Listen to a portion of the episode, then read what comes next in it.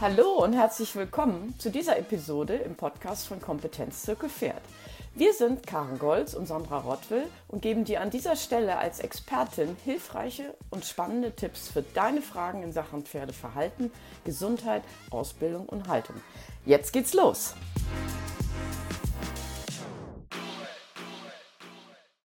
Bevor es jetzt gleich losgeht, noch ein kleiner Hinweis vorab. Am 27. November startet unser Kurs Equine Insight Pferde verstehen, souverän handeln. Wir beschäftigen uns mit dem Gehirn, der Sinnesorgane und dem Instinktverhalten der Pferde und wollen euch so wertvolle Tipps an die Hand geben, das Pferd besser zu verstehen und eben selber besser handeln zu können.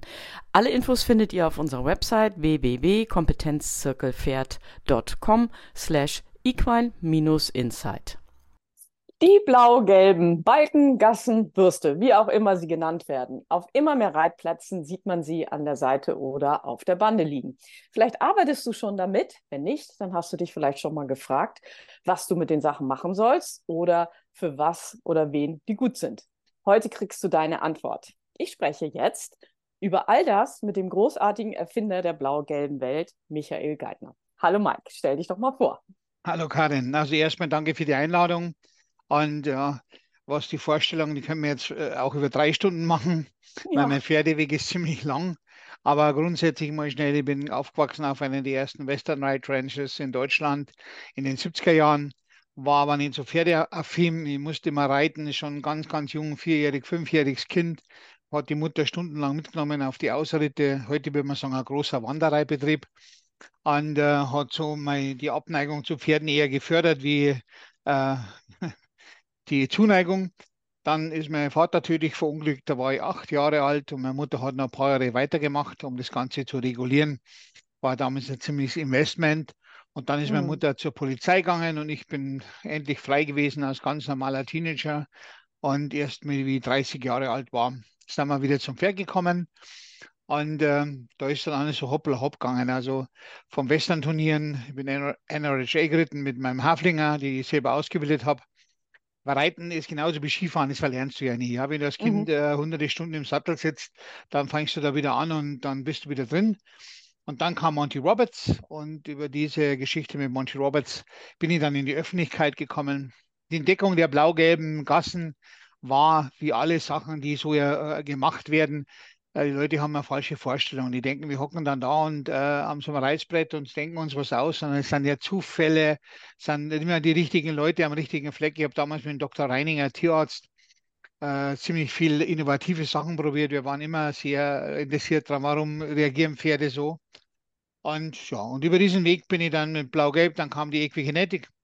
Ich habe zwischendurch mal auch im Sport, im Hochleistungssport gearbeitet, nämlich selber Rennpferde trainiert, Galopper. Die sind auch heute noch bei mir alle am Hof als Schulpferde. Mhm. Und da bin ich sehr stolz drauf, weil man, da waren wir auch sehr erfolgreich und haben sie alle wieder gesund rausgebracht, obwohl die schon sehr alt waren. Ich habe die immer sehr alt gekauft. Ja, und das bis heute der Weg ist. Manchmal äh, schaut man dann nach 20 Jahren zurück. Wir haben jetzt 20-jähriges Jubiläum und dann äh, bist, bist, du selber erschrocken, was da draußen entstanden ist. Und ja, aber bin natürlich auch sehr stolz drauf. Ja, kannst du auch sein. Und äh, an dieser Stelle danke im Namen aller dafür, dass du vielleicht nicht am Reißbrett, aber über deinen Weg diese großartige, dieses großartige System erfunden hast.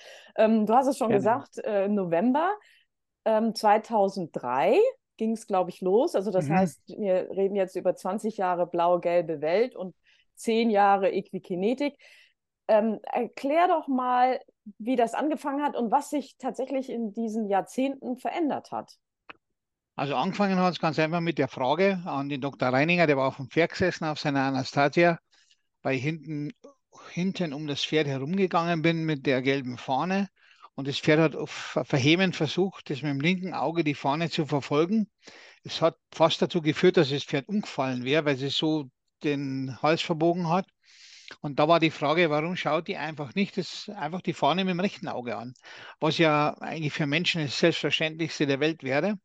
Und dann kam seine Sache, ja, da war mal irgendwas, aber er weiß es nicht mehr. Und dann haben wir eine Literaturrecherche im Auftrag gegeben in München in der Uni zu Gehirnfunktionen. Und da kam dann aber nur raus, was ist nur, da kam dann raus, dass also Joseph Carey herausgefunden hat, dass die Pferde Dichromaten sind, also blau-gelb sehen.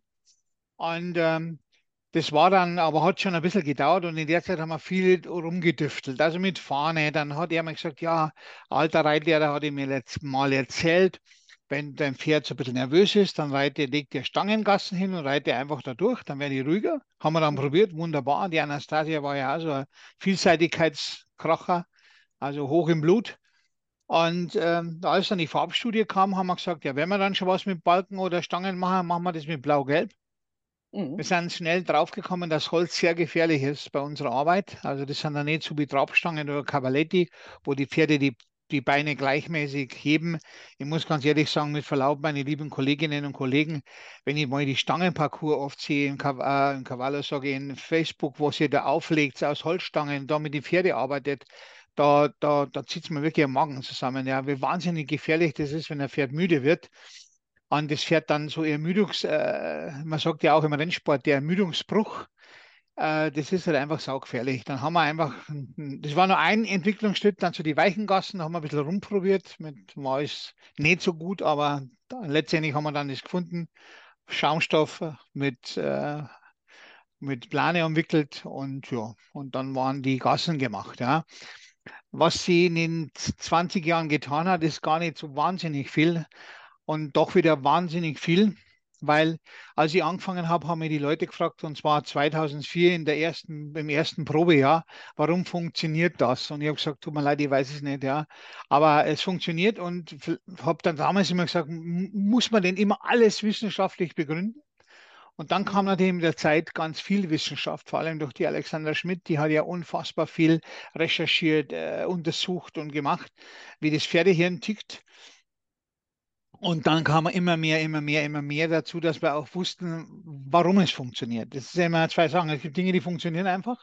Mhm. Da macht sich keiner Gedanken, wenn jemand, wenn jemand nicht technikaffin ist, dann ist es ihm vollkommen egal, wie der Verbrennungsmotor da vorne funktioniert. Hauptsache er läuft bis Hamburg aus. Ja? So. Mhm. Und genauso ist es halt so, du kannst Sachen machen, da, da weißt du nicht, was es, warum es funktioniert, aber es funktioniert. Und äh, für mich war die spannendste Erkenntnis bis heute, dass alles, was wir uns immer neu ausdenken oder wieder was Neues lesen, recherchieren wir in die, in die Vergangenheit, also vor dem Ersten Weltkrieg und stellen fest, es war alles schon mal da.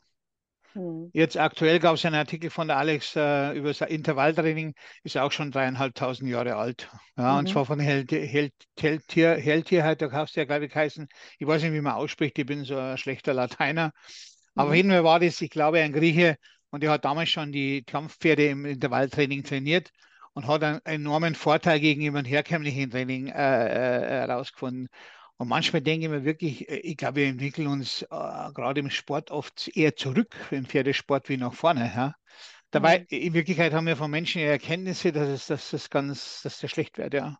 Mhm. Also ich meine, ich selber boxe und äh, da ist es gang und gäbe, dass man Intervalltraining macht, ja. weil man mit dem eigenen Körper eigentlich genau das erreichen möchte, was wir mit dem Pferdekörper auch mhm. erreichen wollen, nämlich Geschmeidigkeit, Muskelaufbau, Dehnungsbereitschaft, Kondition, Kraft, Schnelligkeit, ne? alles. Tragfähigkeit vor allem. Ich meine, das Problem ist ja das, das was heute. Wir nicht beim Boxen, ja. Nein. Äh, ja. Da könnte ich sogar ein bisschen mitreden bis zu meiner, meiner Fuß-OP vor vier Monaten habe ich auch geboxt, ja. Mhm. Nur trainiert natürlich, ja. Aber übrigens eines der komplettesten Training, ja, also vor allem für die Rechts-Links-Koordination, aber auch für diese ganze Körperbeherrschung. Ja. ab und zu kriegst du doch mal eine mit beim Sparring, dann heißt die erstmal ruhig bleiben. Ja. Und das mhm. ist dann, dann ganz schön schwer. Aber unabhängig davon ist beim Pferde haben wir eine Sache, die uns ja wirklich mittlerweile riesen Schwierigkeiten macht, finde ich, in der Freizeitreiterei, dass die das Tragen der Pferde, die, also die, die, die Pferde müssen die Reiter tragen. Die Reiter sind natürlich äh, mittlerweile auch ziemlich schwer, die auf den Pferden sitzen. Und ähm, die, der Mensch oder sehr oft stellen wir fest, dass auf den Lehrgängen kein Gefühl dafür da ist, was das Pferd da leisten muss, wenn es ein Reiter nur 20 Minuten tragen muss. Ja, die reiten ja oft stundenlang aus, ja, und das Pferd hat halt keinen Schmerzlaut. Ich möchte es mhm. nochmal betonen, keinen Schmerzlaut. Und äh, das wehrt sie eigentlich nicht. Pferde sind so Wesen, die gehen, bis sie absolut kaputt sind, ja. Also dann ist halt vorbei und dann ist das Drama groß. Wenn man mhm. denkt, siebenjährige Hufrolle, hallo, Ja? Klar gibt es natürlich andere Ursachen, aber die ganzen Verspannungen und Fehlhaltungen letztendlich führen im Menschenkörper genau dazu, dass irgendwas kaputt geht, was gar nicht mit der Fehlhaltung im Fuß zu tun hat. Und das sind also Dinge, die sind jetzt vollkommen up-to-date, die müssen auch bearbeitet werden und auch der Freizeitreiter muss mal an der Nase gepackt werden und sagen, Leute, ihr könnt nicht immer nur mit den Fingern zeigen gegen die, gegen die Turnierreiter, sondern nimmt den Besen in die Hand und gehört erstmal vor der eigenen Haustür. Das wäre sehr schön. Ja, deswegen äh, sprechen wir ja heute, weil wir wollen den Menschen da draußen ein bisschen mehr Wissen an die Hand geben, damit sie besser für ihre Pferde sorgen können und die Sachen besser einschätzen können und damit es am Ende den Pferden auch besser geht. Jetzt, ähm, dein Konzept ist ja wie, ich habe es mal so genannt, wie die eierlegende Wollmilchsau. Ne? Also du, wir machen Gehirnjogging, wir machen Muskelaufbau, wir können die natürliche Schiefe korrigieren. Warum ist das so toll und warum gibt es immer noch Leute, die das nicht kennen und davon keine Ahnung haben? Also die letzte Frage kann ich dir leider nicht beantworten. Und ähm, wir haben das jetzt, äh, wir fahren gerade im Moment äh, zur Zeit oder die letzten vier Wochen ein so ein Marketingkonzept oder die Mindful Horse Akademie, die beiden Mädels. Es ist sehr, sehr erfolgreich, weil wir einfach festgestellt haben und vor allem, wir haben es festgestellt in Wels, also liebe Österreicher in Wels auf der Messe haben wir festgestellt, um Gottes Willen, es kennen uns ja so viele Menschen gar nicht.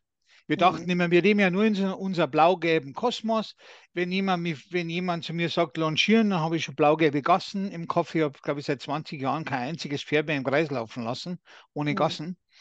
Und warum es die eierlegende Wollmilchsau ist, das kann man ist so leicht erklärt. Es gibt die Komponente, alles, was, was, man sagt immer, Muskel ist Leben. Das sagt ja jeder Mediziner, jeder Physiotherapeut. Du baust Muskeln auf, aber auch Koordination, Balance, ja, Körperbewusstsein. Ist beim Pferd natürlich ganz entscheidend, weil Pferde ja gerne linksseitig angelegt sind. Und äh, die, die starke Muskulatur stützt die Gelenke. Und deshalb ist einfach Sport, also der Sport auch beim Menschen, ja, ist ja auch so eine Art eierlegende Wollmilchsau. Ich weiß ja bei mir selber, ich habe ja mein Leben bis vor fünf Jahren geführt im, sage ich mal, im Vernichtungskrieg gegen meinen eigenen Körper. Ja. Und anders kann man nicht bezeichnen. Ich muss die ganze Suppe jetzt wirklich bitter auslöffeln, ja. Aber ich löffle. Und ich habe dann abgenommen, ich habe Sport gemacht, ich habe geboxt. Boxen war, ist für mich, das ist eine Leidenschaft, aber mit, das wird jetzt nicht mehr gehen mit meinem Fuß. Ja. Hatte vor langer Zeit einen Unfall mit dem Pferd. Das ist jetzt gerade wieder aktuell, wieder operativ was, wieder was gerichtet worden. Aber das ist eigentlich die Grundlage. Äh, äh man hat immer gesagt, früher, gut reiten reicht. Ja? Mhm. Das, sind, äh, das ist natürlich schon ein Anspruch, gut reiten, aber es ist einfach so ein Training, was mit Plan ausgeführt wird. Und jetzt kommen wir zum nächsten Punkt, warum eierlegende Wollmilchsau. Du gibst, wir, wir geben den Schülern einen Plan an die Hand und sagen, pass mal auf, du machst jetzt, jede, machst jetzt drei Monate jeden, jeden zweiten Tag EFI, am Pausentag machst du nichts. Mhm. So, nach drei Monaten machst du einmal die Woche Equigenetik, dann erhältst du die Muskulatur. So, du machst das Ganze in einem Zeitsystem. Das heißt, du kommst gar nicht dazu, das Pferd zu überfordern, weil das Zeitsystem sagt dir ganz klar, so lange geht es, da fangen wir an, da hören wir auf. Während der ganzen Piepstöne, machst du nichts anderes wie Klickertraining. Ja? Du konditionierst das Pferd auf den Pips, es gibt eine Dopaminausschüttung, das heißt, das Pferd hat ein Glückshormon und sagt, okay, das will ich jetzt wieder haben ja? und mhm. strengt sie wieder neu an. Also es ist so ein Paket, wo wir den Menschen, die oft so orientierungslos sind, ähm, ich weiß nicht, ob du es schon gesehen hast, zufällig das neue Lied, was der Pierre gemacht hat und Jenny, das äh, der Pferdemann ja gar nichts kann. Also Aha. Okay, okay. Es ist einfach so, er sagt einmal so einen Satz, ein Wort, so die Einbahnreiter.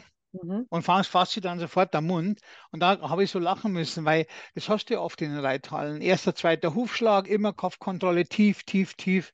Versammlung, die wenigsten wissen überhaupt, was Versammlung ist, ja. Und dann wird so gearbeitet und eine Stumpfsinnigkeit aufgebaut. Und diese, diese ganzen klaren Vorgaben haben das System natürlich erfolgreich gemacht und vor allen Dingen, man kann sich alles vorwerfen. Aber eines nicht, dass wir keinen Plan hätten. Mhm. Weil wenn du was machst mit Blau-Gelb, musst du ja was aufbauen.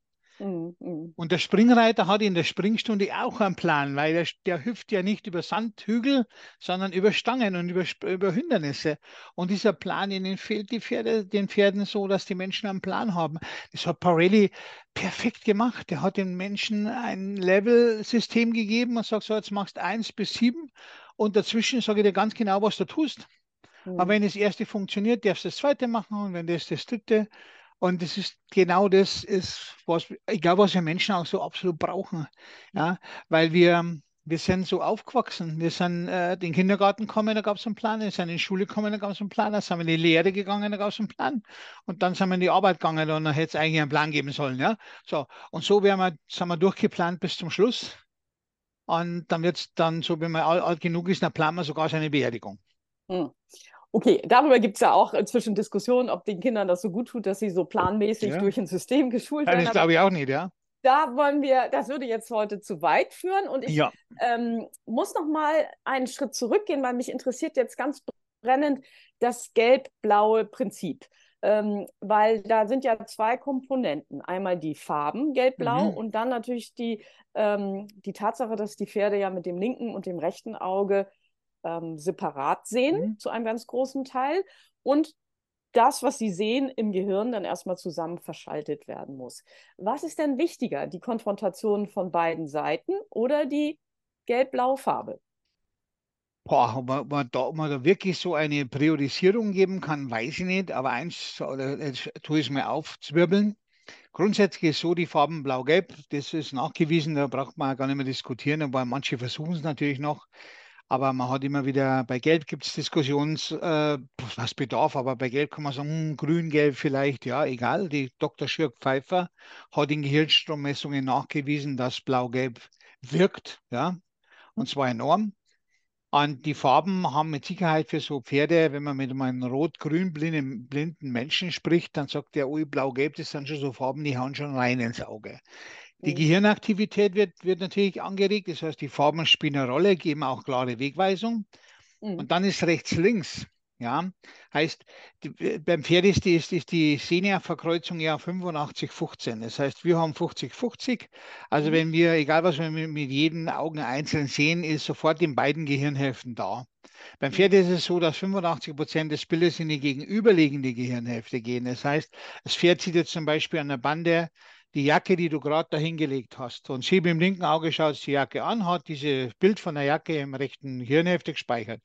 Du trabst deine Runden nach, auf der linken Hand, machst einen Handwechsel zur rechten Hand, kommst wieder an der Jacke vorbei und plötzlich kommt das Bild von der Jacke vom rechten Auge in die linke Gehirnhälfte. Und da ist das Bild nur ganz verschwommen, also mit 15 Prozent da. Und das löst beim Pferd normal sofort ja, eine Reaktion aus. Das heißt, es kann keine Reaktion sein, weil das Pferd so, pff, ja, oder das Pferd sagt, wir haben schon so viel rechts, links gemacht, das habe ich drauf. Oder mhm. es kommt halt zu einer Fluchtreaktion. Mhm. So, und dann ist halt dieses Rechts-Links-Arbeiten, ist ja eine, auch eine körperliche Geschichte. Das heißt, die Pferde müssen links weg, links Zirkel, dann kurze Stück gerade, halbe Wolte gerade, dann auf die rechte Hand. Das heißt, sie müssen umlasten komplett, müssen sie neu umstellen, die Körperbiegung muss sie verändern. Also die beiden Komponenten aus diesen dauernden Achtenreiten, und den Farben machen, glaube ich, den, den gesunden Mix aus. Mhm. Bei der ja. Equigenetik haben wir das allerdings nicht, da haben wir nicht so viele Handwechsel, aber die hat ein ganz anderes Ziel. Mhm. Das sind die ganzen Sachen, was wir jetzt geredet haben, geredet haben Nebeneffekte. Da geht es hauptsächlich um die Muskulatur.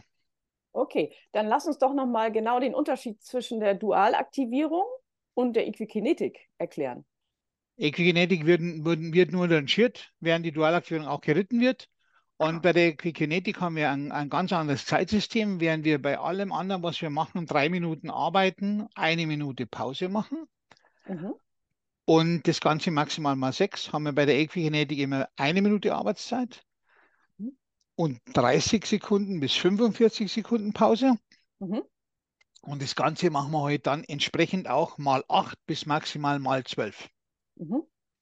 Also es wird immer noch leider sehr oft verwechselt, die, die beiden Systeme. Mhm. Aber äh, es sind eigentlich so markant verschieden. Und da, in der Equigenetik gibt es da gibt's keine Varianten.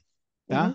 Also da gibt es keine, ja, jetzt halten wir mal an, bleiben stehen und lassen wieder antraben. Das kann man alles machen in der Quadratvolte, in der Dualaktivierung. Aber in der Equigenetik, ja, pumpt man stur unsere acht Minuten runter und natürlich haben viele Menschen sagen, das ist mein Pferd so langweilig. Dann muss, sage ich aber immer dieselbe Antwort. Ich glaube, beim Reha-Training und, und beim Muskelaufbautraining, da stellt sich die Frage leider gar nicht, dass ihm das nicht gefällt. Das macht er halt einfach mal. Bitte lass ihn einmal einfach was machen, was du willst. Mhm. Und nicht immer die Frage mit ihm diskutieren, was oder mit ihr, was ihr gefällt oder was ihr nicht gefällt oder ihm, sondern mach dein Training, weil du hast ja eine Idee gehabt, wenn du Equigenetik anfängst. Irgendjemand hat zu dir gesagt, schau mal, wie dein Pferd ausschaut. Mhm. Wie lange soll ich dir noch tragen oder wie, wie, wie dicker soll er noch werden oder, oder, mhm. oder. Und dann hast du schon eine Aufgabe und da stellt sich die Frage nicht mehr nach Spaßfaktor, tut mir leid. Ja, also wenn man sich das jetzt überlegt, acht Minuten, wobei die acht Minuten ist ja die Nettoarbeitszeit mit den ja, Pausen genau. noch dazu, äh, ist ja nicht lang. Also wenn Nein. ich äh, zu gucke, wie Pferde gearbeitet werden im Durchschnitt, man hat ja diese Stunde im Kopf, Aufwärmen, Abwärmen vielleicht noch integriert, aber da machen die Pferde ja eine Stunde lang Sachen, die sie wahrscheinlich auch nicht so toll finden. Und hier haben wir wirklich einen Plan und ähm, die Idee, oder die ähm, Analogie zum Klickern mit dem Ton, wo das Pferd eine Pause mhm. bekommt oder vielleicht auch auf dem Pausenplatz geführt wird, ist ja super. Also das ist fürs Pferd kurze Arbeit, dann wieder was Schönes und dann wieder kurze Arbeit und eigentlich schnell fertig. Mhm. Jetzt erklär doch mal bitte für all die, die denken, sie könnten das aus dem Gefühl heraus machen, äh, ohne Timer und heute mal vielleicht ein bisschen länger und morgen mal ein bisschen kürzer, je nachdem, wie der Tag so ist, warum das lieber nicht so gemacht werden sollte. Also grundsätzlich ist so, ich mag ein schönes Beispiel sagen, weil das alles erklärt. Sandro Hürzeler aus der Schweiz, ein paar kennen ihn, vor allem die Insider, hervorragender Reiter, äh, hat einen Freiberger, der alles kann, also wirklich leverdieren alles. Und der hat mal Epigenetik ausprobiert, ganz am Anfang. Und hat angefangen auf der guten Hand und äh, da hat, als die Uhr gepiepst hat, hat er sich gedacht, das war jetzt auch noch niemals eine Minute. Mhm. So, dann hat er Pause gemacht, die Hand gewechselt und dann war er unterwegs und denkt sich, ja, der Timer muss kaputt sein, es war doch schon lange eine Minute. Mhm. So, sein Resümee war raus, dass er sein Leben lang die schlechte Seite zu wenig gemacht hat, weil der Grund dafür ist, der Mensch hat ein Zeitgefühl, das komplett an Emotionen hängt. Mhm. Das heißt, wenn wir ein nettes Gespräch haben am Abend, sind zwei Stunden nichts. Ja? Mhm. Wenn wir eine Freundin nach 20 Jahren wieder treffen, dann sind zehn Stunden nichts. Wenn du aber jemanden hast am Tisch, der wo ein unfassbar langweiliger Gesprächspartner ist, kann eine halbe Stunde schon die Hölle sein, weil wir haben die Zeitdistanz mit Emotionen verbunden. Und es geht noch um eine Zuverlässigkeit. Ich gehe mit meinem Pferd rein und sage, pass mir auf, ich mache mit dir jetzt einen Deal. Wir mhm. arbeiten acht Minuten, wirklich hochkonzentriert und dann hast du Feierabend. Und das Pferd geht von Etappe zu Etappe, also von in Intervall zu Intervall und ist auch bereit, sich wirklich anzustrengen. Wir haben auch schon sehr viele faulere Pferde. Ja, da gibt es ja auch viele Gründe, warum faul, aber es führt auch zu weit. Haben wir dazu bewegt, wieder fleißig mitzuarbeiten, weil sie hatten einen Plan, sie wussten, was auf sie zukommt. Und jetzt möchte ich noch was einwerfen für die Reiter, die sagen, um Gottes Willen, es ist ja viel zu kurz. Phyllis, ein paar kennen ihn, du wirst ihn kennen oder schon mal gehört haben, den englischen Ausbilder, der hat in der Jahrhundertwende gesagt, sie können ein Pferd maximal nur sieben Minuten am Stück belasten. Sieben, also sieben, ja, sieben ist, ja. Und mhm. es war aber kein Kind von Traurigkeit, der Phyllis. Also er war sehr streng zu Pferd und sehr hart. Und das sind schon spannende Dinge. Das geht man dann zurück in die Klassik. Dann findet man immer wieder diese ominösen 15 Minuten maximal. Mhm. Und dann gehst du zu Richard Hinrichs, ja, wir haben eine Fortbildung gehabt, dann arbeitet der 15 Minuten. Dann gehe ich zur, zur, mit meiner Mannschaft zur Uta Greff, dann ist die 15 bis 20 Minuten auf dem Pferd. Dann, je besser die Leute werden, desto mehr, desto kürzer trainieren die und nutzen die Aufmerksamkeitsspanne von den Pferden, weil außerhalb der Aufmerksamkeitsspanne brauchst du ja mit dem Pferd nichts mehr machen, außer spazieren führen oder füttern. Ja? Mhm. Und das, war natürlich damals eine Revolution von mir. Ja? Und ich, ich habe gesagt, meine Equigenetik, die wird sich nie durchsetzen, weil wer trainiert denn schon nur acht Minuten? Nur eins ist passiert, Karin oder liebes Publikum. Die Ergebnisse waren so Wahnsinn. Die Leute, das hat die von Stall zu Stall übertragen. Wir haben ja am Anfang gar keine Equigenetik, gar kein, nichts gemacht, keine Werbung, nichts. Wir haben uns ja fast selber geschämt für unsere Idee. Ja? Mhm, mh. Und dann ist es immer erfolgreicher geworden. Und Cavallo hat natürlich mit seinem Versuch alles äh, in, in, in, die, in die Wege geleitet, was sie da in diesen drei Monaten bei Pferden getan hat. Und das sehen wir halt jetzt auch. Ja. Aber wir müssen halt umdenken. Und Veränderungen sind für Menschen sehr schwierig. Was ja auch viele Reiter noch nicht so richtig verstanden haben, ist, warum weniger oft mehr ist oder langsam oft wirksamer. Mhm. Ähm, da kannst du vielleicht mal ganz kurz erklären, wie der Muskel wächst und warum Schritt und nicht im Trab und im Streckgalopp äh, für das Pferd eine gute Gangart ist? Also erstmal ist der Schritt jetzt Schauen wir da beim Schritt an. Der Schritt ist ja die, die Gangart, die am meisten Energieverbrauch gemessen auf die zurückgelegte Strecke. Außerdem hat der Schritt keine Schwebephase. Mhm. Und das ist spannend, weil in der Schwebephase zum Beispiel beim Trab, also im Komforttempo oder im Galopp, mhm. äh, äh, greifen ja die Energiesparmechanismen, und zwar das myofasziale Katapultsystem.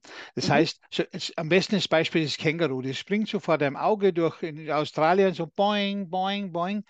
Äh, ohne Kraftaufwand, ja, weil es genau diese Mechanismen sich bedient. So, jetzt trabst du dann zum Beispiel Untertempo, was wir machen bei der Equikinetik auf der 8 Meter Volte, dann können, kann der Mechanismus nicht mehr eingesetzt werden, weil der funktioniert folgendermaßen, wenn das Bein schnell am Boden kommt, musst du mhm. das vorstellen wie eine Springfeder oder müsst ihr das euch vorstellen wie eine, wie eine Sprungfeder und wird schnell wieder ausgelassen. Dann kommt die Sprungfeder mit einer wahnsinnigen Wucht zurück und dasselbe passiert da, wenn du in einem bestimmten Tempo, auch bei uns Menschen, du kannst beim Joggen machen, läufst in einem Komforttempo, verbrauchst du wesentlich weniger Muskelkraft.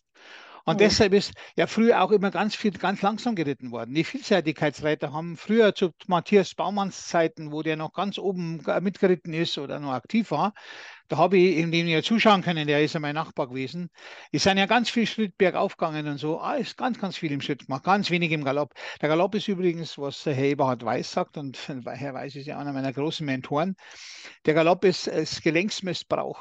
Ja? Und wenn man den Galopp zu übertreibt, macht man jedes Pferd kaputt. Ja, mhm. und da ist ja in der Freizeitreiterei oft, da kannst du dir nur die Hände vom Kopf schlagen, wenn man die erzählen, die sind eine Stunde galoppiert, weil der Tierarzt gesagt hat, dass ihr Hafling abnehmen muss. Und der oh. nimmt aber nicht ab, Mike, der nimmt nicht ab. Sage ich erstens einmal, kann ich dir gleich sagen, so macht er nur eines, er geht kaputt, das, da kannst du drauf warten. Mhm. Und zweitens mal, der hat sie einfach mit einem Muskelspar Tempo. Hat dir der natürlich geholfen und gesagt, ich muss Energie sparen. Und so, so kannst du kein Pferd Muskulatur antrainieren. Mhm. Und wenn du zum Beispiel mal, du, wenn, du, wenn, ihr die Gelegenheit habt, ihr kommt irgendwann mal zu Uta Gräf und könnt da mal zuschauen einen Tag, ja, in Kirchheim Landen, so heißt der Ort, wo sie wohnt. Mhm. Dann schaut euch mal diese Muskelpakete an von Pferden. Da denkst du ja, da, da denkst du ja, die, die reiten den ganzen Tag den Watzmann rauf und runter. ja. Und das stimmt aber nicht. Aber die reitet halt versammelt und zwar reell versammelt in einer sogenannten Nutzspannung oder positive Spannung, wie Stefan mhm. Stammer sagt. Und die Pferde haben Muskulatur, aber die, äh, äh, wer Muskeltraining macht, ja, Boxen ist zum Beispiel so ein Beispiel. Boxen ist ja eine Kombination aus Ausdauer und Muskeltraining, Schnelligkeit, Koordination. Aber stell dir mal vor, du würdest die 45 Minuten, so lange 1,15 hat, eine Stunde 15 hat unser Training immer gedauert, nur kontinuierlich langsam so einen Boxsack bearbeiten und würden die Arme runterfallen. Ja? Mhm. Da mache ich damit immer Geschwindigkeit, ja. Aber so ist halt das Training aufgebaut. Und wenn jemand niemanden findet, der sich beim Pferd auskennt, dann soll er YouTube aufmachen, da sind Millionen von Fitnessvideos drin und soll sich mal die Muskulatur erklären lassen. Mhm. Weil die Muskulatur des Pferdes hat ja einen Unterschied. Sie ist doppelt so hoch durchblutet, aber ansonsten ist der, Mus ist der Säugetiermuskel, ja. der Pause braucht zum Wachsen, der eine Belastung braucht zum Wachsen, und zwar eine stetige Belastung. Die Forschung stellt immer mehr fest, dass die isokinetischen Trainings, also isometrische, also ständig auf Spannung halten des Muskels, auch die gesündesten Trainings sind. Ja? Also auch für Blutdruck, für Körperwerte und ja, war man halt vor zehn Jahren, war das halt einfach so das Einzige, mit dem ich mich so ganz gut äh, viel beschäftige, weil mich ist Pferdegehirn, da habe ich jemanden, die Alex, die sich damit beschäftigt, das brauchen nicht zwei machen, aber Muskulatur ist halt mein Steckenpferd, ich wollte das schon mal wissen, auch vom Rennsport her. Weil mich das auch fasziniert hat, warum die Galopper so bemuskelt sind. Also gesunder Galopper schaut ja Wahnsinn aus, ja, obwohl die nichts tun. Die gehen ja nur jeden zweiten Tag einmal in die Bahn rum. Ja. Das war, weiß ich aus erster Hand, weil ich war in München ja zwar nicht beheimatet auf den Riem, aber da hat ihr natürlich meine Freunde. Ähm, ich muss da noch mal ganz kurz ja. einwerfen. Wir haben jetzt hier keine Aufforderung ähm, erteilt, die Leute äh, zwei Stunden auf einen Schrittausritt ins Gelände zu schicken. Ne? Das ist was anderes. Und äh, wenn die Uta Gräf ihre Pferde im Schritt arbeitet, dann arbeitet die, die ja, Pferde. Genau, eben. Und dann ähm, bringt sie eine Spannung in die Oberlinie und dann kann das Pferd das gut aushalten. Ne? Also aber das ist auch ein anderes Thema. Jetzt erklär doch bitte nochmal den Durchmesser der Gassen und so wie ich weiß, gibt es ja da auch ein historisches Vorbild. Ja, also die 8 Meter Quadratvolte hat praktisch einen Innendurchmesser von Gasse zu Gasse 6. Dann mhm. werden die Gassen außen hingelegt mit ca. 1,20 Abstand Meter. Mhm. Und es ergibt ungefähr eine Lauffläche von 8 Meter. Mhm.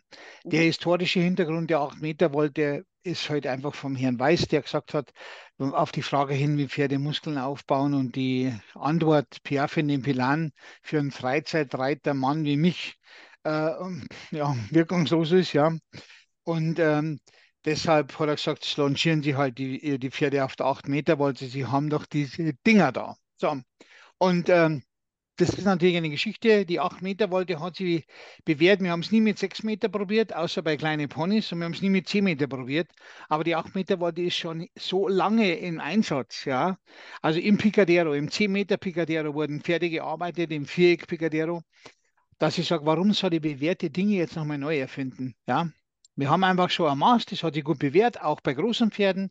Das Maß mhm. hat jetzt über zehn Jahre bewährt. Das heißt auch so Leute, die immer noch anfangen, haben ein Pferd, die, das sind enge Wendungen, dürfen sie nicht gehen. Ah, da denkst du manchmal, okay, ja, aber äh, da geht es ja nicht um das, Karin oder liebes Publikum. Wenn jemand sowas kritisiert wie die 8 Meter Wolte, die jetzt über, sage ich mal, ein paar hundert Jahre bewährt ist, der kritisiert ja nicht die 8 Meter Wolte, sondern der kritisiert ja mich. Und die Kritik ist ja nicht fachlich, seltenst, mhm. also mhm. oberselten, sondern es geht ja nur um die Person oder vielleicht um den Erfolg, wo die Person hat oder das ganze System. Aber die 8 Meter Wolte hat sich super bewährt. Und ich stelle mir jetzt nur noch eine Frage, um das zu erklären. Ich sage, okay, ich gebe dir, so, geb dir echt recht. Die 8 Meter Wolte muss man neu überdenken. Aber du musst mir noch eine Frage vorher beantworten, bevor ich das Denken anfange. Und zwar, wie kann so ein Programm, wo auf einer zu engen Wolte geführt wird, wie kann es zum erfolgreichsten Reha-Programm werden? Und ich rede von Reha. Mhm. Erfolgreich bei Sehnenschäden haben wir mittlerweile werden, werden Schallbilder gepostet mhm. von, von Sehnenschäden, wo, der, wo, wo sechs Wochen dazwischen sind und der, der Tierarzt sagt, was, wo ist der Sehnenschaden? Ja? Mhm. Ich, eigentlich müssten wir uns ja gar nicht mehr rechtfertigen dazu. Aber die 8 Meter Wolte hat sich bewährt bei uns und mhm. schon vorher in der Geschichte. Und deshalb ist es, glaube ich, ganz gut, wenn wir die belassen so. Genau. Ähm, ich, du brauchst dich auch gar nicht rechtfertigen. Ich bin immer ähm, jemand, der eine Frage stellt und dann ja, ja guckt, ob die Antwort ähm, mich dann zufriedenstellt. Und ich weiß, dass ganz viele sich die Frage stellen, wenn ich ein Pferd habe mit 1,80 Stockmaß, das durch die 8 Meter Wolte gehen soll, ist das natürlich was anderes, als wenn ich einen Haflinger mit 1,56 Stockmaß habe. Das ist die eine Frage, finde ich berechtigt. Und die zweite Frage ist, ähm, wenn ich zum Beispiel ein junges Pferd habe, wo ich weiß, dass Bänder, Sehnen, Gelenke noch nicht ausgebildet sind, dann versuche ich natürlich tunlichst, möglichst enge Wendungen erstmal zu vermeiden. Wir reden ja aber auch nicht über eine Stunde, die die Pferde da in einer Quadratvolte gearbeitet werden. Ne? Also das sind zwei berechtigte Fragen, finde ich. Die, die gerne beantworte. Ja, ja. Als erstes ist das, dass äh, bei so großen Pferden, wie wir gerade gesagt haben, 1,80 Stockmaß, äh, die haben überhaupt keine Probleme in der 8 Meter Wolte zu laufen. Eher der Haflinger. Ja, kann, kann man jetzt über diskutieren, über Größe oder was, was liegt. Mhm. Aber es ist einfach so, wenn ich ein Problem kriege, wenn das Pferd es im Trab noch nicht schafft oder keinen langsamen Trab noch nicht kann, weil die Kraft fehlt, langsamer Trab kostet ja unheimlich viel Kraft, dann mhm. gehe ich einfach im Schritt, weil wir haben die besten Erfolge im Schritt. Also wir bräuchten den Trab gar nicht. Den Trab gibt es ja nur, weil wir haben Angst gehabt, dass uns, wenn wir nur Schritt gehen lassen, die Leute, dass wir es gar nicht unter die Leute bringen, erstmal. Mhm. Und die andere Geschichte ist, mit den engen Wendungen. Das ist natürlich was, das höre ich seit zehn Jahren. Und jetzt muss man das mal, das muss man jetzt wirklich relativieren bei der Gelegenheit. Erstens mal eine enge Wendung ist 8 Meter Wolte, ist 8 Meter Wolte aus. Ja? Und wenn ich jetzt ein junges Pferd nehme, weil das war ja die Ursprungsfrage, dann ist die Frage, was lerne ich ihm zuerst? Ich lerne ihm zum ersten Mal wirklich um eine Kurve zu laufen. Und das tue ich mir sehr schwer auf einer 20 Meter Wolte. Und es gab früher mal einen, einen, einen Grundsatz, ja, bevor das Pferd auf einer 20 Meter Wolte laufen darf, muss es erstmal die 5 Meter Wolte beherrschen. Und die kann ja Schritt arbeiten. Also junges Pferd langsam zu entwickeln im Schritt. Und jetzt, wenn ich mir vorstelle, wenn ich, wenn ich heutige werde, jetzt habe ich so im Bekanntenkreis eine, die hat jetzt einen dreijährigen Haflinger, dann wird die erstmal anlongiert. Das heißt 10 Meter Longe in die Halle und dann geht es auf, dann läuft er mal eine halbe Stunde. Der kleine nette Mann, der macht es ja, weil er ist noch voller Energie. Aber wenn ich mir das anschaue, da kriege ich, echt, da kriege ich echt die Kratze. Ja, der fällt über die äußere Schulter, dann wäre er noch ausgebunden, das noch schlimmer wird. So. Und wenn ich jetzt hergehe und sehr vernünftig, das fährt auf einer 8 Meter Wolte, die, die, die ist ja gar nicht so klein, wie es sich anhört, ja dann habe ich, äh, hab ich das Pferd wirklich kontrolliert. Ich habe achtmal eine Minute, das sind Pausen dazwischen. Es ist, die Dr. Julia Rohrbach ist sicherlich eine der großen Tierarztkapazitäten, was wir in Deutschland haben. Ja, zum Beispiel auch mit der Dr. Marion Turner in Österreich, bin ich ja auch sehr gut befreundet. Es sind ja glühende Befürworter für die Blaugelbe oder für die Equigenetik, weil sagt, Julia sagt, wer sein Pferd nicht äh, ja, mutmaßlich beschädigen will, schafft es mit der Equi gar nicht. Ja? Das, das, du kannst es fast gar nicht so falsch machen, dass da irgendwas passiert. So, und jetzt haben wir so ein junges Pferd, das hat in, äh, ein halbes Jahr, ist, ist dann drei, hat angefangen mit einmal die Woche, dann zweimal die Woche, hat die Equi gemacht, dann macht er dann die lancierte Dualaktivierung über das Dreieck, wenn er ein bisschen Balance gefunden hat. Und dann führt er ganz langsam in sein Reiterleben reingeführt. Da hat man sich vor allem nicht allzu vielen Jahren drei Jahre Zeit gelassen dafür ja, in der Remontenausbildung, von mhm. Frühremonte bis zur Spätremonte, ja. Das haben die aber nicht gemacht, weil sie blöd waren oder weil sie einfach genug Zeit gehabt haben, sondern weil die Pferde so wertvoll waren. Wir haben ja so eine Hochkultur entwickelt in Deutschland oder in, in Frankreich, weil die Pferde so teuer waren. Glaub mir eines, wir hätten die gleiche Kultur, Pferdekultur wie in den USA. Hätten wir die Pferdeanzahl gehabt, wie die Amerikaner haben oder hatten. Mhm. Wir haben ja nur so eine hohe Kultur entwickelt, weil die Pferde so wertvoll waren. Da ist ein Gespräch, hat der Herr Weiß hat mir das mal erklärt, hat mir da meinen ganzen Fokus neu gerichtet, ja. Dass das Pferd da das wirklich teure war am ganzen Kavallerie, die Soldaten, die hat man, wenn die weg waren, haben wir wieder neue geholt vom Feldbauern, hat die auf die Pferde gesetzt. Das war kein Problem. Die Pferde waren ist das hoch, hoch, hoch teure Gut. Und genau das ist halt einfach das. Genauso bei Sehnenschäden. Das ist immer das, keine engen Wendungen, Hufrolle, alles klar. Ja, dann frage ich, wie wird der Pferd gehalten? Ja, der, der steht in der Box jetzt natürlich. Ja. Keine engen Wendungen in der Box. Wow, also dann muss er schon, ich weiß nicht, wie macht er das? Geht er zur Ecke, springt er hoch, dreht sich in der Luft und nein, oder nein, nein, der ist im Offenstall. Ach so, dann ist ja noch besser. Dann steht der Maxel am Offenstall mit seinem Sehnenschaden, mit Schmerzen und frisst Heu und plötzlich kommt die Herde rein. Und dann sieht die Leitstute das und sagt, Mädel, stopp, der Maxel muss erstmal ganz langsam in großen Bogen von der Heuraufe weggehen, weil er hat einen frischen Sehnenschaden. Und wie ist die Realität? Die gehen da rein und sagen, Maxel, Abflug. ja. ja, das ist doch die Tatsache. Also im Laufe der Jahre, wenn du so lang bist, dabei bist wie ich, dann bist du auch manchmal so, dann ist manchmal bist du so, wärst du so mürbe, weil du immer denkst, dann, ja, Mai, und da wäre, jetzt sind wir ja gerade in dem, jetzt müssen alle Pferde frei laufen, es müssen alle, alle Freiheitsdressur gehen dann so und, und Partnerschaften werden dann aufgebaut und das Pferd läuft hinterher mit angelegten Ohren und, und, und hat gefletschten Zähnen. Wir sehen es doch auf der Messe jedes Mal, wenn, ja, ja. wenn das vorgeführt wird. Und dann muss ich einfach sagen, glaubt ihr, dass ich habe da schon mal mit, mit, Franco Gocci drüber geredet, mit den angelegten Ohren. Franco Gocci ist ein Schweizer alter Dressurmann und Zirkusmann, Zirkusmann, ganz gut mit die Pignons und so zusammen. Der hat gesagt, natürlich ist es Aggressivität, mit der spielen wir ja, mit der, mit der kokettieren wir ja. Kokettiert ja auch, wenn du schaust mal Pignon, wie seine Hengste, wie die reagieren. Und mit dieser Aggressivität arbeiten die ja. Aber das ist nichts für ein Mädel mit 13. Tut mir leid, sorry. Ja, äh, ich bin da wirklich ganz bei dir. Nochmal zurück zur Technik, beziehungsweise zum Equipment. Die Gassen, also die Würste, die Schaumstoffstangen, also keine Holzstangen, sondern die Schaumstoffstangen mhm. und die Hütchen. Also die haben ja beide die blau-gelbe Farbe. Haben die beide den gleichen Effekt? Also wenn ich mir jetzt äh, in der Equikinetik Gassen lege, ist das ein Unterschied, ob ich das mit der Wurst mache oder mit den Hütchen? Also innen wären, wären, wären, die, wären die Gassen, du bist so lange in Österreich, die Würstelreiter. Innen sind die Gassen ganz gut, weil wenn das Pferd mal den Kopf runter tut, dann räumt er die Pylonen ab. Außen mhm. kann man Pylonen nehmen, was Pferde definitiv tun. Die sehen senkrechte Dinge besser wie waagrechte.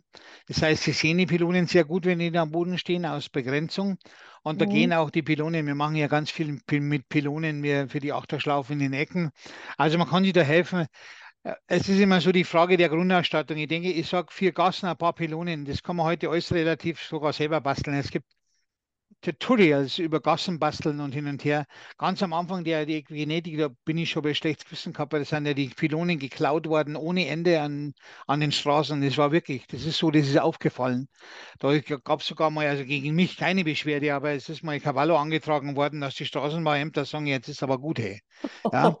Und okay. ähm, dann gibt es ja, es gibt ja alles. Es gibt, wenn du die, wenn du die roten Kegel schon zu Hause habt, da gibt es im Internet für ein paar Euro so Hüllen drüber.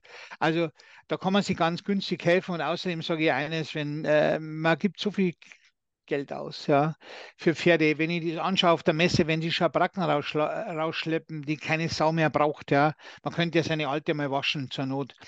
Und dann, und dann, wenn solche Sachen dann was kosten einfach, ja, dann, dann, oh, ist aber teuer. Haben aber, ich schaue dann in die, in die Tasche rein und sehe Eskadron Schabracke, sagen wir, ja, vier Gassen wären es schon gewesen. Also mhm da fehlt auch das Verständnis dafür, dass die Leute sagen, ich kaufe mir jetzt eine Ausrüstung, dass ich was machen kann, was gut ist für mein Pferd. Das gehört halt einfach dazu. Da, da, da kann ich sie nicht entbinden. Wir, wir geben unser Wissen ja sowieso fast schon für lau weiter. Du hast so viele Videos von uns und Bücher und Zeug. Du kannst überall reinlesen und, und, und machen und tun. Ich habe Trainer, die für, sage ich mal, ganz überschaubares Geld helfen. Und deshalb muss ich einfach sagen, das ist einfach, das gehört ja mit dazu. Aber man kann sich so helfen, außen Pylonen, innen die Gassen. Zum Reiten gehen die Pylonen auch wunderbar. Da kann man sich ja wirklich so halbe Volte geraden machen. Und wir haben ja auch Pylonenzirkel und solche Sachen. Da kann man ganz viel machen mit Pylonen. Was okay. der Effekt, was besser oder schlechter ist, kann ich da nicht sagen. Okay. Und dann gibt es ja noch die Fahne. Äh, das heißt, brauche ich die gelbe Fahne zum Longieren oder brauche ich die nicht zwingend? Na, zum Longieren nehmen wir die gar nicht her, also wir treiben wir mit der gar nicht, im Gegensatz zu früher, wobei da stirbt auch kein Pferd. Die Fahne ist einfach der, die Grundlage, da fangen wir an, die Kopfgelenke zu lockern. Mhm. Wir bewegen den Kopf hin und her und nehmen praktisch den visuellen Reiz als Unterstützung dazu. Mhm. Das heißt, das könntest du theoretisch auch mit einer normalen Gerte machen, ja, mhm. oder irgendeine gelbe oder blaue Tüte an der Gerte hinpappen. Mhm. Und da ist die Fahne praktisch, hat den Effekt. Die Fahne ist, ist, sehr, sehr wertvoll für eben Kopfgelenke lockern, aber auch für die Traumabewältigung. Mhm. Also Ablenkung im erweitersten Sinne EMDR-Therapie. Ja, das mhm. ist eine mhm. hochwirksame äh, äh, Traumabewältigungstherapie beim Menschen und es ist ähnlich beim Pferd. Ja. Und äh, äh, funktioniert aber ganz vereinfacht. Wirklich jetzt bitte die ganzen EMDR-Spezialisten nicht sagen, Geithner, was lädst du für einen Scheiß? Du hast, dein Pferd hat ein Trauma beim Hufschmied. Und mhm. der Hufschmied kommt ans Pferd, bumm, da fangen die Mandelkerne, das Angstzentrum an zu feuern. Das heißt, blockieren praktisch sämtliche normalen Gedanken im präfrontalen Kortex und dann kommst du mit der Fahne lenkst das Pferd ab. Mhm. Es gibt also einen Fall von einem Kalbhüter, das ist kein Scheiß. Bei den Hufschmied kenne ich zufällig sehr, sehr gut. Und der hat sich nicht mehr schlagen lassen gescheit und äh, dann hat der Schufschmied gesagt, okay, du pass auf, such einen anderen Schmied. Und hat die Freundin zu ihr gesagt, weißt du was, der Pferd ist schon komisch. Immer wenn es kracht und scheppert überall, dann bleibt der ganz cool.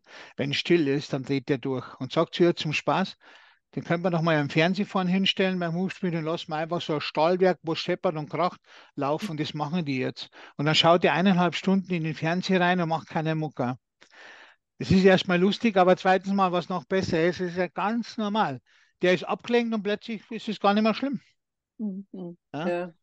Und man lenkt kleine Kinder ab beim Doktor, bevor man ihnen die Spritze gibt oder das Pflaster runterzieht. Es sind einfach Dinge, die so ablenken. Und da ist die Fahne sehr, sehr wertvoll. Kopfgelenke, Positionsarbeit, das ist Abkauübungen, was die Klassiker haben, auch Philippe Karl, ist nichts anderes wie wir mit der Fahnenarbeit. Mhm das hört sich alles total äh, kreativ auch an, was äh, du da erzählst. Wie kreativ kann man denn überhaupt sein? Also reichen da überhaupt acht Strang? Also wenn ich jetzt acht nee. Strang und die Pylonen habe, dann bin ich ja noch ja, da kann man schon was machen. Da kann man schon was machen, Karin.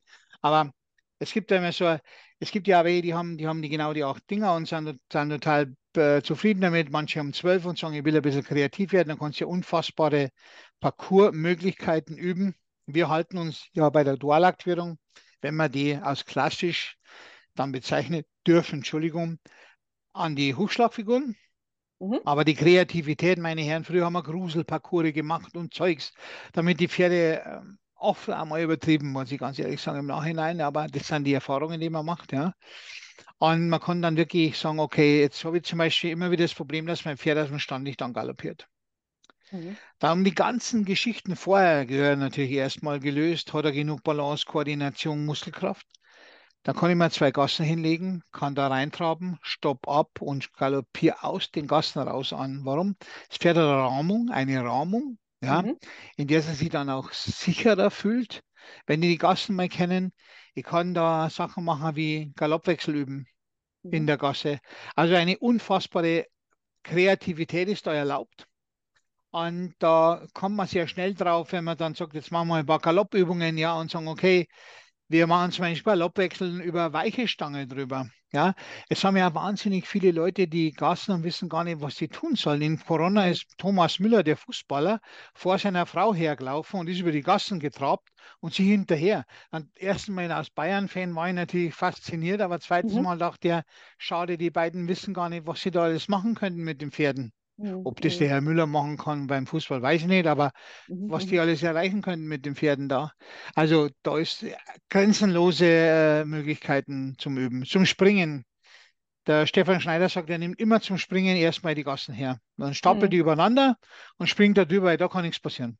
Mhm. Ja. Schon wieder eine Kreativitätsgeschichte ich glaube, man wird äh, umso kreativer, je mehr man sich mit dem Prinzip beschäftigt hat und es wirklich verstanden hat. Ne? Mhm. Also was es tut und dann kommen einem die Ideen. Mhm. Ähm, ich kenne das von mir selber. Es braucht manchmal, bis ich etwas richtig durchdrungen habe und dann kann ich es auch abwandeln oder anders anwenden. Ähm, wir haben ja vorhin auch über das Reiten gesprochen würdest du die Pferde immer erst in der Kinetik, also in den Dualgassen, vorbereiten, bevor du das System dann mitnimmst unter den Sattel? Also grundsätzlich bei einem Jungpferd ja, natürlich, ja. Beim anderen mhm. Pferd empfiehlt sich ja, aber es kommen auch zu mir selten, aber kommen auch Leute, die sagen, wir möchten nur reiten.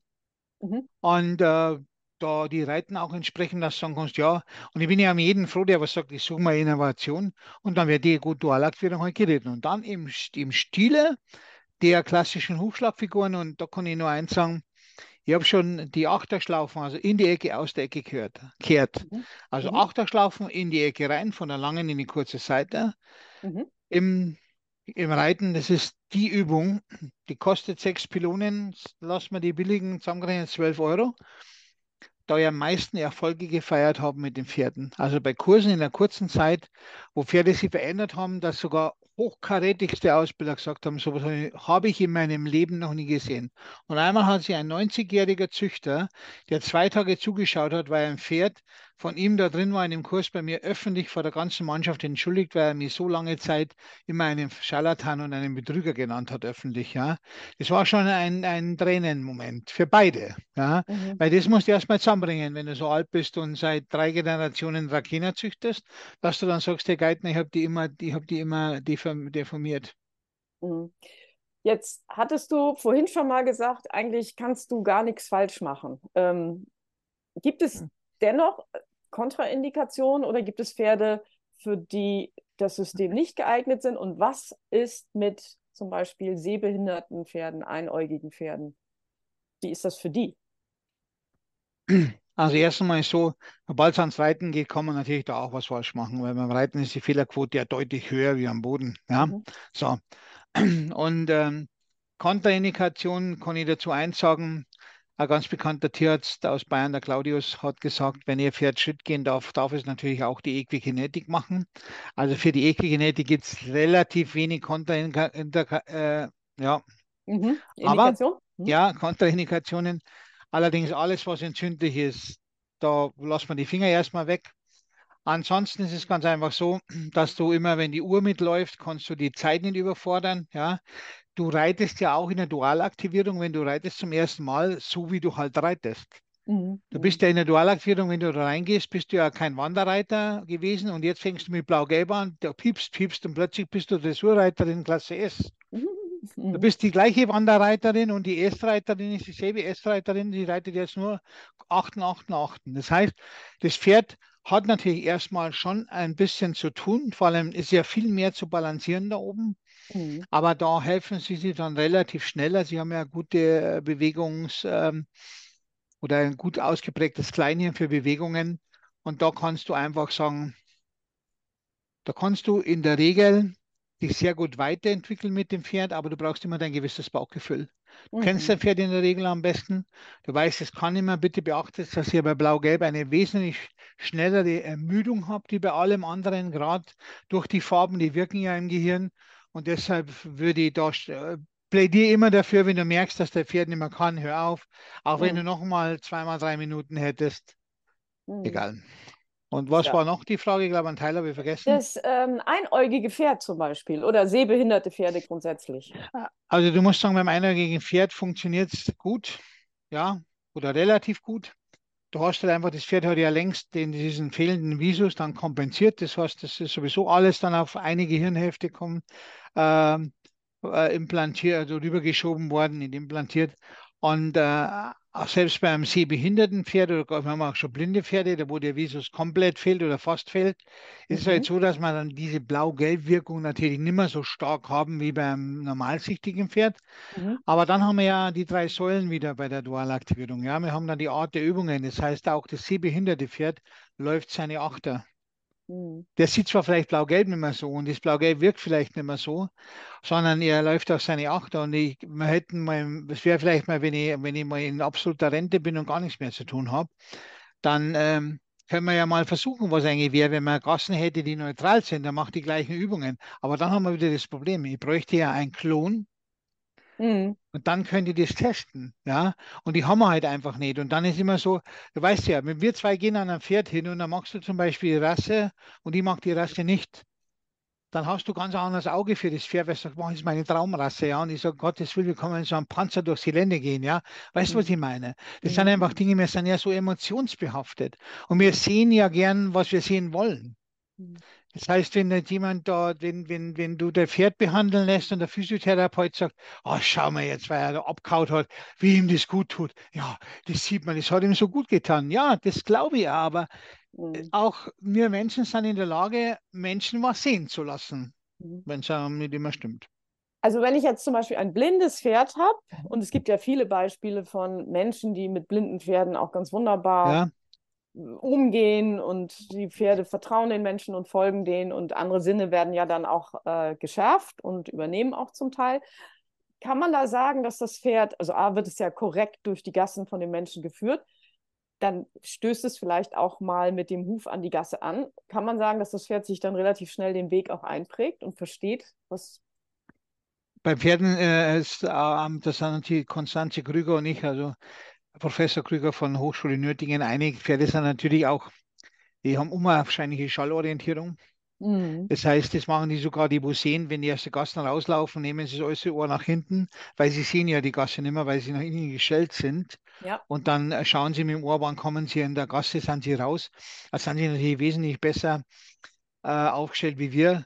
Es, äh, Konstanze hat mir erzählt auf der Equitana, dass von einem Pferd, das, das blind einen fremden Weg nach Hause galoppiert ist, noch nie vorher gegangen, nachdem sie Reiterin abgesetzt hat, dass sie die einzige Lösung, was dafür gibt, ist die Erdgravitation.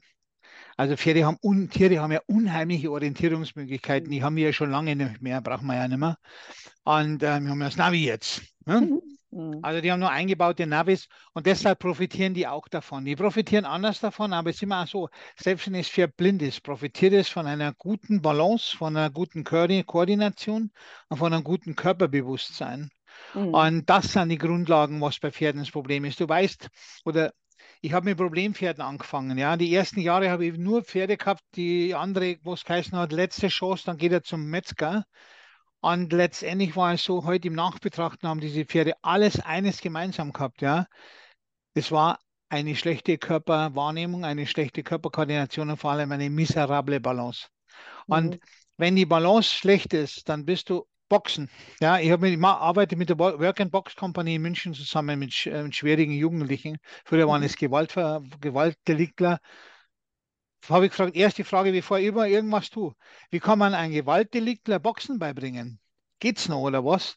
Dann sagt zu mir der, der, der Werner Markeller, die Burschen haben alle kein Körperbewusstsein, kein Selbstbewusstsein. Das schließt aus dem mangelnden Körperbewusstsein raus und wegen dem mangelnden Selbstbewusstsein schlagen die zu. Sag ich, das gefällt mir, weil bei Pferden ist das genauso. Also Mhm. selbst so ein behindertes oder gehandicaptes Pferd, nehmen wir so, ha- macht da einen riesen Riesenschritt nach vorne, weil es einfach seine Balance kennenlernt, ja, und auch sein Körperbewusstsein. Die Hinterhand ist halt mal nicht im Bewusstsein beim Pferd, das wollen viele auch nicht wahrhaben, mhm. aber es liegt einfach an der Pyramidenbahnensteuerung. Ist auch erforscht, das ist keine Geithner-Idee. Ja, ja, kann ich bestätigen. Ähm, Mann, das war jetzt äh, wirklich total umfassend. Jetzt habe ich aber noch eine Frage. Und zwar, es gibt ja tatsächlich Kurse, in denen ich mich zum Trainer ausbilden lassen kann oder einfach einen Kurs machen kann zur Dualaktivierung oder zur Equikinetik. Warum ist das so sinnvoll und was lerne ich dann da noch genau? Also über das, was ich hinaus, was ich im Buch lese oder mhm. jetzt von dir schon im Podcast gehört habe. Das ist ja immer so, es gibt ja, glaube ich, verschiedene, total verschiedene Lerntypen von Menschen. Ja? Es gibt Menschen, die, die schauen sich ein YouTube-Tutorial an und äh, tanzen nach drei, drei Tagen Samba. Mhm. Da könnte ich gerne 100 Jahre anschauen. Dann will mhm. ich nur feststellen, immer wieder bestätigt bekommen, dass ich kein Talent habe. So, andere, die lesen ein Buch zum Beispiel und können sich ein Buch vorstellen im Kopf, was da ist mir auch, ich bin Negastheniker, das geht bei mir gar nicht, ich muss was sehen. Mhm. Und viele brauchen heute nach Lesen des Buches, nach selber ausprobieren, jemanden, der sie nochmal anleitet, der sie ihnen zeigt, ja, oder sie kontrolliert und sagt, machen Sie es richtig. Also ich glaube, das liegt ein bisschen am Lerntypen und vor allen Dingen, äh, das sage ich, ich kenne Leute, die haben das Buch gelesen einmal, kommen, kommen zu mir am Kurs und machen das, dass du denkst, wow, hochtalentiert und andere hast das zum fünften Mal gezeigt und die kriegen die Handgriffe einfach nicht hin. Also mhm. dieses Persönliche, auch das ganze Hintergrundwissen nochmal erklärt kriegen. Manchmal ist ja äh, das alles so trocken. Wenn man zum Beispiel wir haben ja diese, diese, ich habe jetzt einfach, es läuft zwar nicht so gut, weil es ein Kinderbuch ist, aber in Dualini ist ja eigentlich ein Erwachsenenbuch. Das Buch, Aha. wenn man sich, es empfehle jedem, kauf dir Dualini, dann verstehst du über alles, was du über Blaugeld wissen musst, weil da hat die Alex als wirklich, ich würde mal sagen, schon hochwissenschaftlicher Mensch geschafft, sich absolut auf die Kindersprache zu reduzieren.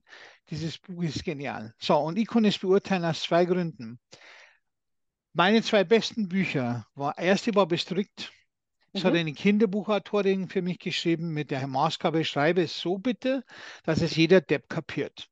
Das heißt, wir haben wie immer mein Wissen auf, aufgenommen und dann wurde es niedergeschrieben. Das zweite Buch, das das Beste ist, ist Dualini, weil es genau das wieder macht. Und mhm. zwar kann ich dir sagen, warum. Bestrikt habe ich durchgelesen in zwei Tagen, also zweimal zwei Stunden und Dualini auch. Und wenn es ein hochgradiger Legastheniker wie ich kann, mhm. wenn du mich schaffst, mit zwei Stunden an einem Text dabei zu halten, dann hast du das geschafft, in einfachster Sprache zu schreiben. Weil sonst geht das bei mir nicht. Ich muss wirklich Intervall lesen. Ich habe, wenn ich, wenn ich Texte lesen muss, dann habe ich einen Timer neben mir stehen, dann lese ich eine Minute, dann mache ich 30 Sekunden Pause und dann lese ich wieder weiter, weil sonst weiß ich nämlich nicht mehr, was oben gestanden ist, wenn ich unten bin. Das kann der Legastheniker in meiner Form nicht. Ich brauche Bilder, Filme, Pferde, Menschen, dann sage ich zack, zack, zack, baue das da und dahin. Ich habe genau einen Parcours, ich gehe da rein und sehe, was ich jetzt da aufbaue, da brauche ich niemanden dazu. Aber jetzt, wenn man die Alex einen Parcours aufzeichnet und sagt, was hältst du denn davon, dann steht dann die das Blatt immer bloß so rüber und mhm. habe keine Vorstellung, was da passiert. Das, deswegen war ja im technischen Zeichnen nicht zu gebrauchen. Also das ist wirklich so, da kann man das dann wirklich visualisieren und dann kann man sich einen Trainer holen, der wo das mal nachkontrolliert. Weil es wäre schade, wenn es irgend so ein, so ein Fehler einschleicht, der wo einfach den Erfolg äh, hemmt oder der wo vielleicht mal Probleme gibt, was äh, auch, wir, wir haben bis heute noch kein Problem, gehabt, dass man sagen, mit der Equikinetik hat sich dieses Problem entwickelt. Das ist noch nicht da. Und äh, aufgrund dessen kann ich da nicht mehr welche nennen.